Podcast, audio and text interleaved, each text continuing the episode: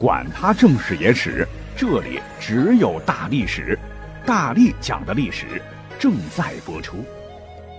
大家好，我是大力丸。俗话说啊，爱美之心，人皆有之啊。咱们现代人啊，都追求生活品质啊，很少有像大力丸这样的皮糙肉厚不保养。那么为了容颜不老，保湿啦、防晒啦、补水啦、清洁啦，脸上就会涂上一堆堆的脂脂粉粉。可是各位，你们有没有想过，在古代？并没有像现代女性们所使用的各种高科技研制的化妆品啊，可是很奇怪，从历史资料上来看，古人们哎却依旧可以容颜美丽、永葆青春。那问题就来了，在似乎很落后的古代，当时大家伙是怎么进行养颜美容保养的呢？今天的大力丸就跟各位来一一揭秘呀。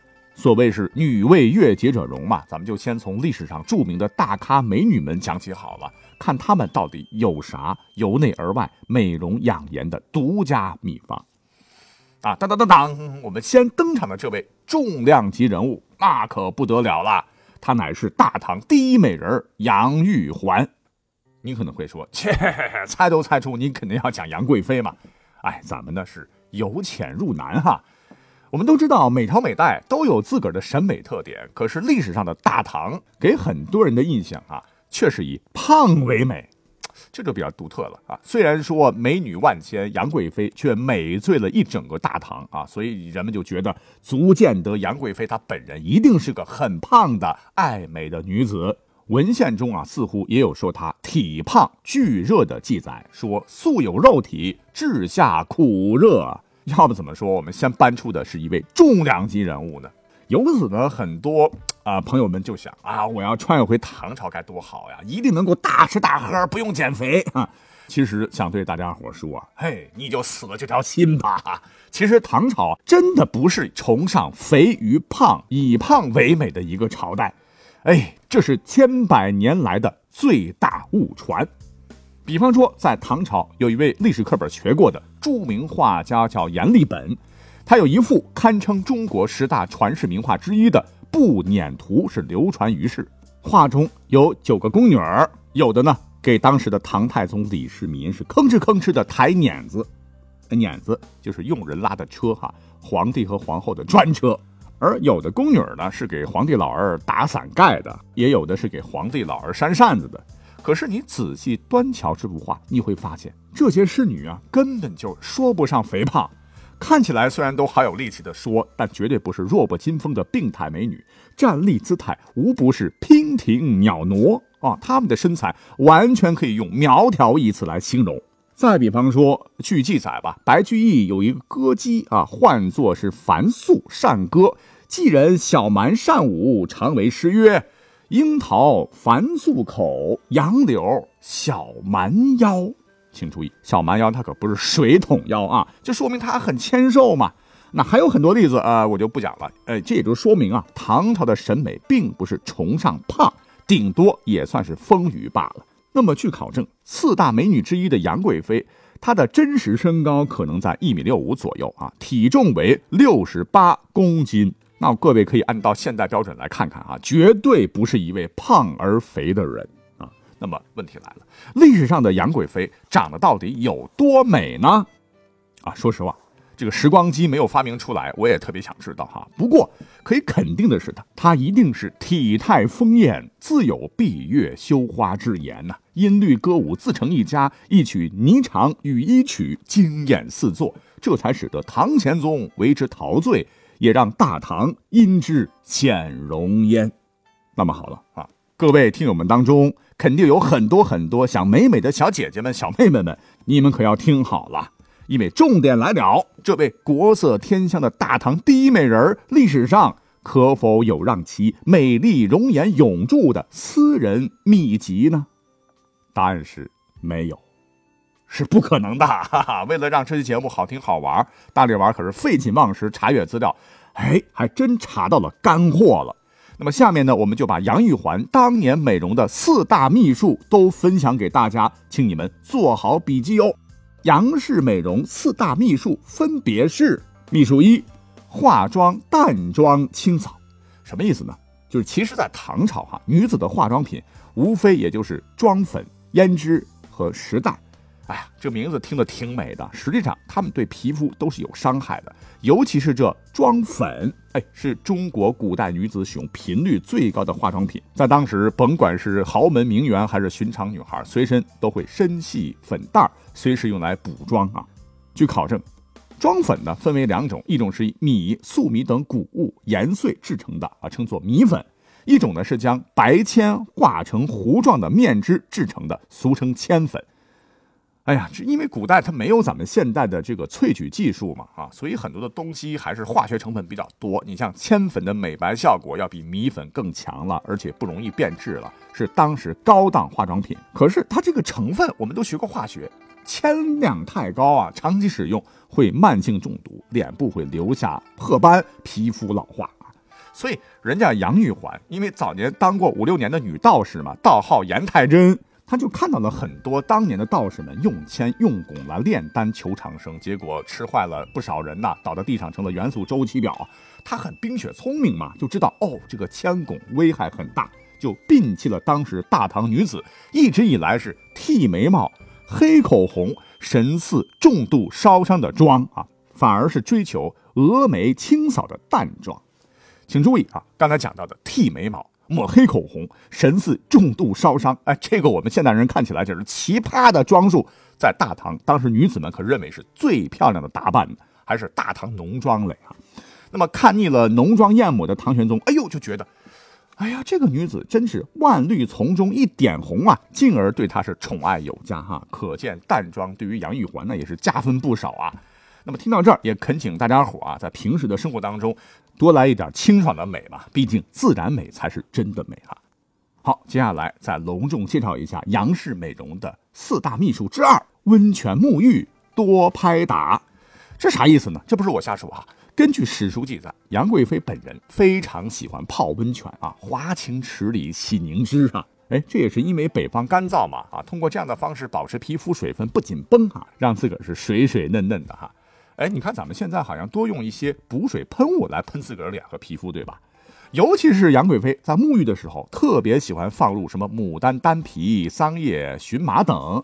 等到泡好温泉以后呢，就用手轻轻的拍打全身啊，叭叭叭叭叭叭啊，特别是脸部，促进血液循环，达到美容功效啊。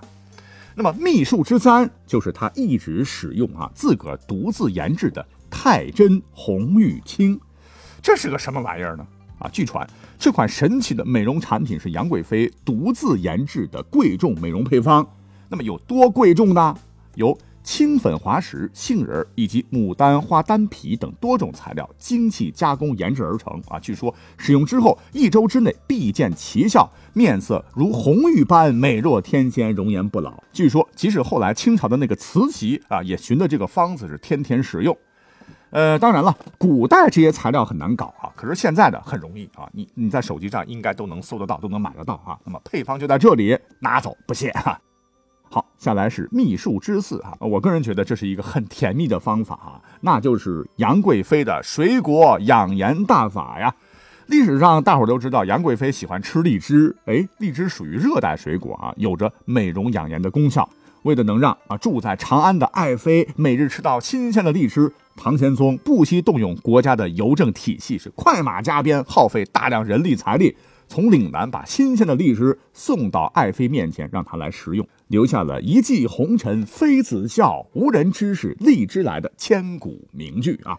那时候很难了，不过现在物流这么发达，超市一年四季都有卖的啊！想美容，赶紧去买吧。那除了刚才讲到的这些个哈，本人本着历史探索的精神，又双若拙，哎，提出一个自个儿的大胆的想法哈，仅供参考。那就是我认为，作为大唐宠妃、资深大吃货一枚，搞不好咱们的玉环姐姐悄默声的，跟现代人一样啊，还吃了当时的滋补神器什么呢？燕窝来保养自己的皮肤的。说到这儿，可能有人会强烈反对啊，胡说。我国历史上第一个吃燕窝的，不是明初下西洋的郑和吗？嗯，其实啊，确确实实有这么个说法哈，说是在六百多年前，带了一大帮子人呐，是公款出国旅游的高富帅郑和，他所驾驶的船队在海上偶遇大风暴，哗呼，导致船体受损，是被迫停靠在当时南洋马兰群岛的一个荒岛上休整。因为船只需要时间修复嘛，就处境老惨了，食物短缺呀，大家伙肚子饿的是咕咕叫啊。就在这个危急时刻，郑和是无意中发现了燕窝，于是抱着有的吃总比没有的好嘛，就炖吧炖吧给吃了。结果数日以后，包括郑和在内，船员们个个是脸色红润，体态年轻啊！哇，原来这东西竟然有如此神奇之功效，那我得给老大带点啊！于是郑和便将燕窝带回了大明，献给老板明成祖朱棣。从此，燕窝成了朝拜皇帝重臣的贡品。因为有这么一个说法啊，到此呢，大家伙好像都说郑和才是第一个享受了燕窝的中国人啊，怎么可能还存在比他更早食用燕窝的人呢？各位莫急，其实真的要说起中国吃燕窝的历史啊，你绝对猜不到啊！不光是你们猜不到，我本人也猜不到，因为根据近代考古发现，在南亚的燕窝产地的燕洞里啊，竟然发现了唐代的唐三彩的残片。还有唐朝人在那活动的遗迹哈，那么请问唐朝人当年跑到燕窝洞里到底干嘛去了？难道是旅游，还是准备开个直播荒岛求生真人体验？另外，在元末明初的时候呢，有一位老寿星叫贾明，他活了一百零六岁，他当时就向明太祖朱元璋进献了《饮食须知》一书，教皇上如何能够颐养天年、长寿安康啊。这书里边明明白白的就记载了，他一直在吃燕窝。请注意，那个时候朱棣才多大？郑和明朝洪武四年（一三七一年）才出生，搞不好这个时候还掉尿布的啊！所以说，郑和是我国第一个吃燕窝的人吗？到目前为止，并不能完全确定哈。由此，我们可以大胆推测，在唐代，好吃、好钻研、好养生的这个老祖先们，肯定早就食用过燕窝了，只是那时呢，还没有一个正式的名字而已。而杨贵妃身为皇帝最宠幸的爱妃，在万国来朝的大唐食用燕窝一事，并没有什么稀奇哈。而且燕窝它确实有美容养颜之功效啊，富含多肽类物质、表皮生长因子，能够刺激多种细胞的分裂增殖，促进细胞分化，对受损皮肤进行修复，使皮肤变得光滑而有弹性。请问你叫爱妃的杨贵妃如何忍得住不享用呢？啊，说到这儿，我们要多插一嘴哈。如果大家伙想和贵妃一样吃燕窝，哎，现在我们就很容易办到了哈。自己享用还是送给老婆、媳妇、丈母娘，哎，就选大品牌燕之屋，绝对错不了。点击节目播放页的下方的小黄条，领取燕之屋发给听友们的专属福利券，任意消费抵扣五十元。注意，真的是专属哦，不信你可以试试啊。好了，说到这儿啊，我们还有一位霸气女强人，必须在今天也得搬出来讲讲哈。她是谁呢？啊，这便是唐玄宗李隆基的奶奶武则天。作为历史上的唯一一位女皇大人，她怎么可能没有让自个儿美容养颜、延年益寿、皮肤好好的独门秘籍呢？所以今天大力丸也把这些资料搜集起来，我们一同来分享啊。可以这么说吧，哈，历史上的这个武则天，她不仅是活了八十一岁，是长寿女皇，哈，也是响当当的养生达人。据说御医张文仲。还曾经给他开了常敷面脂，哎，这其实就是我们今天使用的面膜嘛。主要成分有细辛、微蕊、黄芪、白附子、山药、辛夷、川芪、白芷、瓜蒌、木兰皮，再加猪油炼成啊。敷在脸庞上用，是面色红润，皮肤光滑。那我为什么念得这么慢呢？啊，请大家记好笔记哈，秘方在此，谨遵医嘱使用哈。当然了，历史上还有很多的漂亮姐姐了哈，我们就再举一个好了。比如说，在南北朝时期，著名的南朝陈后主的爱妃张丽华是七尺长发，光可见人，眉目如画，被陈后主视为至宝。据《肘后方》记载说，张丽华平时啊常用鸡蛋、朱砂结合使用来敷面美容。主要用于改善面部发黑或者雀斑等啊，起到美容养颜的作用啊。张丽华也是一个养生美容达人，在历史上非常非常有名啊，所以我们把它拎出来单独讲一讲。可是我们要知道，这个朱砂里边还有剧毒啊，硫化汞，这一点就不如杨贵妃那般的崇尚自然美了。哎，但是你要说啊，如何才能做到完全的绿色无毒害啊，让自个儿青春永驻呢？我个人还是崇尚那句老话，叫“凡善皆药，药补不如食补”啊。除了脸上可用的，呃，吃些水果补充维 C，其实历史上还有很多由内而外吃出来的好法子哈。接下来一并的打包分享给各位。比方说，在三百多年前哈，有一位著名的作家叫曹雪芹，各位应该熟悉吧？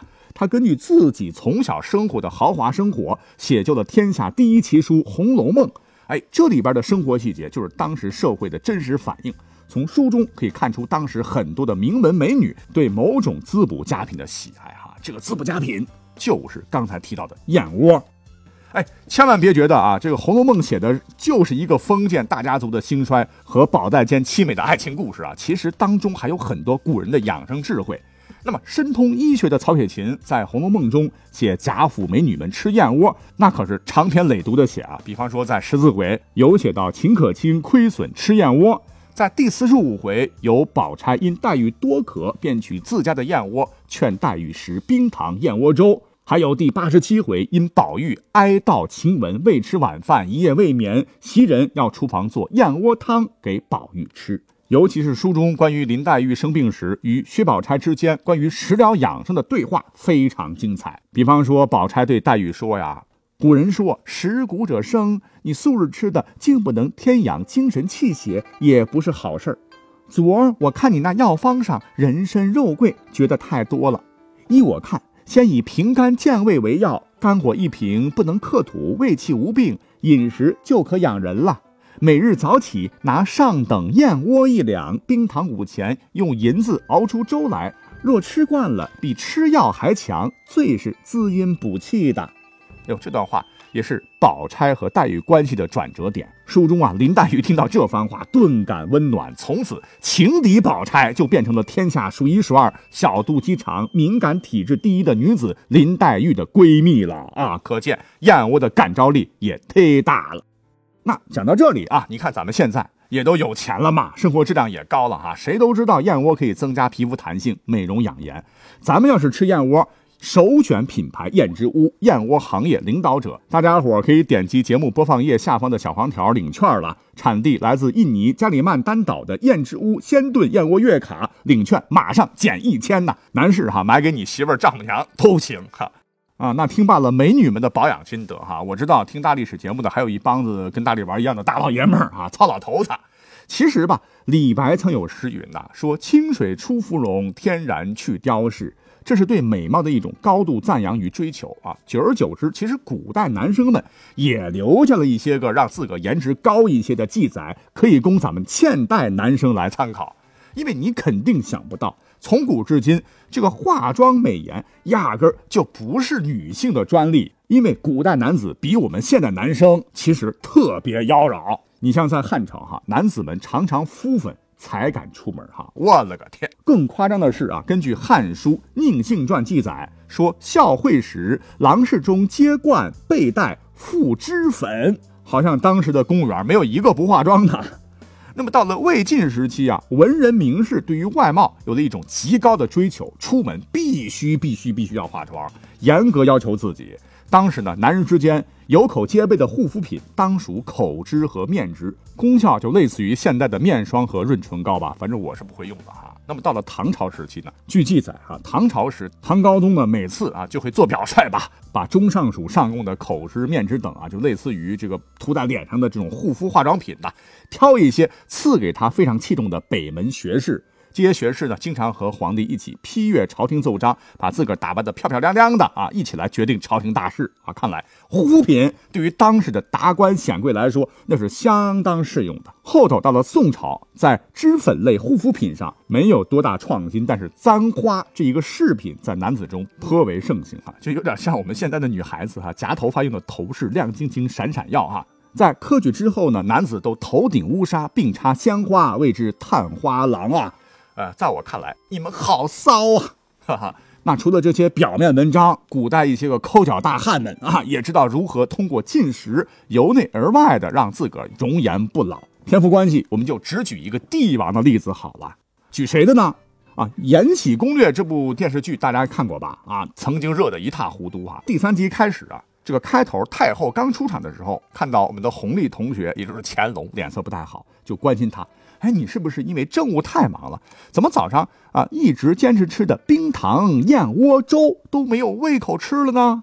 哎，请注意，这可不是编剧瞎编的，而是有历史根据的哟。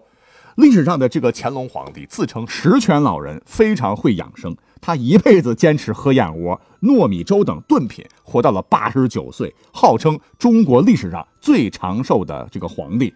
如果不算赵佗的话，那有史料里记载说，乾隆啊，每日清晨御膳之前必空腹吃冰糖燕窝粥。据说呢，皇上把燕窝这个材质玩的已经出神入化了，什么燕窝三千炖、燕窝烩鸭子、燕窝冬笋肥鸡、燕窝炒鸡丝，点点好吧？啊，你是皇帝，你牛哈哈。不过现在时过境迁了啊，想跟皇帝一样也尝尝燕窝的神奇功效吗？没问题啊，燕窝早就飞入了寻常百姓家呀。咱们要是吃燕窝，首选志玲姐姐亲情代言的燕之屋燕窝行业领导者。大家伙可以点击节目播放页下方的小黄条领券了。每一克原料产自印尼加里曼丹岛的燕之屋小粉瓶，冰糖官燕，口感清甜，你不想尝尝吗？nice 啊！无论晨起之时还是闲暇之余，随时一瓶好燕窝，由内而外用爱滋养。大力丸这次挣了钱领了券，一定也要来几瓶哈！早点出大历史的视频节目，跟大家一起来分享更多的精彩历史故事。好，我们下期再会，拜拜。